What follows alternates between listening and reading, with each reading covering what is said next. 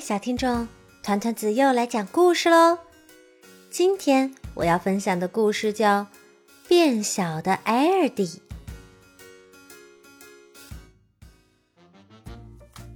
艾尔迪是一个淘气的小男孩，他总是喜欢欺负别人，他管这叫恶作剧。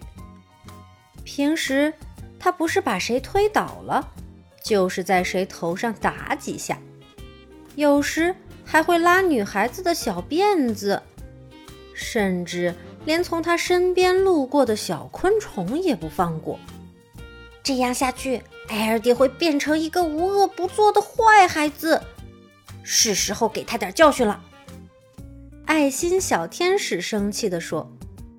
于是，在一个特别的夜晚。小天使在艾尔蒂的身上施了魔法。第二天一早，当艾尔蒂醒来后，他发现自己变得像苍蝇一样小。天啊！艾尔蒂惊叫着。他看看周围，枕头大得像个山丘，被子简直像艘大轮船。而他所面对的第一个困难。就是怎么从足球场一样大的床上下来。好在床尾拴着一根鞋带，埃尔迪顺着鞋带溜到了地上。埃尔迪有些饿了，他打算去厨房看看，可厨房要比他想象的远得多。经过了一个多小时的跋山涉水，埃尔迪终于来到了厨房。他差点被掉下来的像篮球场一样大的盘子给砸到，但幸运的是，他得到了一个两百年也吃不完的披萨饼。填饱了肚子之后，艾尔蒂在厨房的角落里找到了一个脏脏的玩具车。原来你藏在这里呀，怪不得我找了好久都没有找到。艾尔迪开着玩具跑车就出了家门，这可比走路要快多了。艾尔迪正开得高兴，突然刮起了一阵大风，他被吹到了天上。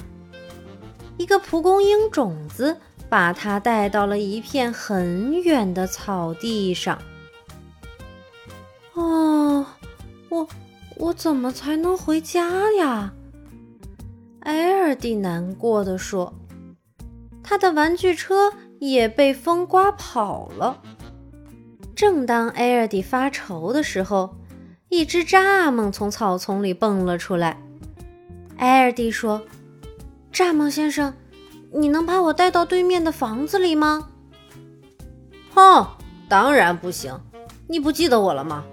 那天你逮住了我，差点折断了我的翅膀。”我才不会帮你呢！说完，蚱蜢蹦跶着离开了。过了一会儿，一只小瓢虫从叶子下面探出了头。“瓢虫姐姐，你能把我带到对面的房子里吗？”艾尔蒂恳求道。“哼，真是笑话！你不记得我了吗？那次你把我装到了一个玻璃瓶里。”差点把我憋死，幸好后来瓶子掉到地上摔碎了，我才活了下来。我才不会帮你呢。说完，小瓢虫扇着翅膀飞走了。又过了一会儿，一只屎壳郎滚着小粪球走了过来。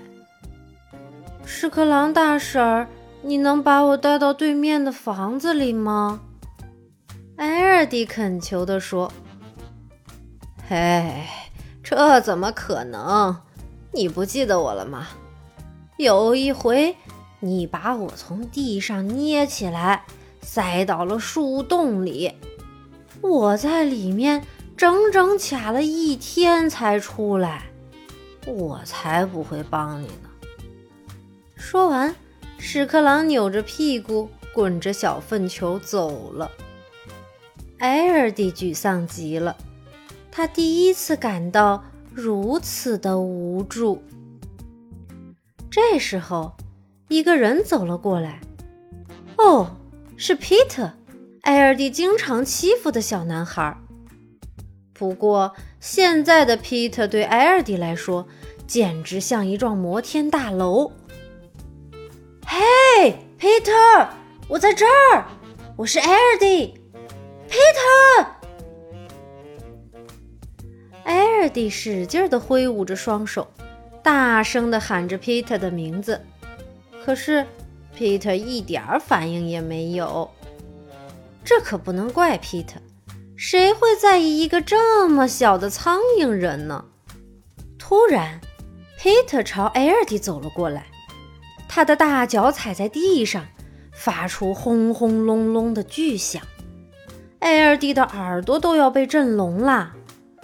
更糟糕的是，他马上就要踩到艾尔蒂了。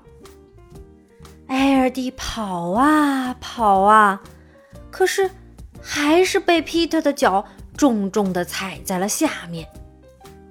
幸运的是，艾尔蒂正好躲在了皮特鞋底的缝隙里。